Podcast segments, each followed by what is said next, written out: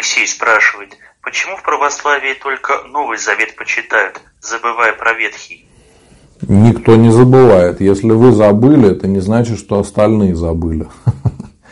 А, во-первых, Ветхий Завет, в него входит псалтырь, она регулярно читается на богослужениях.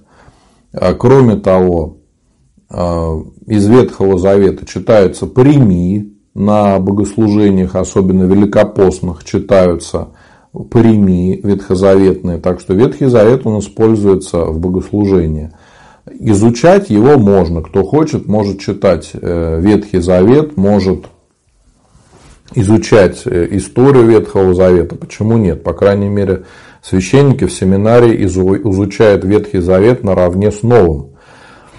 Но Новый Завет, он для нас более актуален, потому что мы живем уже в Новом Завете, в новом времени, когда Иисус Христос пришел. Конечно же, поэтому мы больше внимания уделяем Новому Завету. Тут ничего удивительного нет.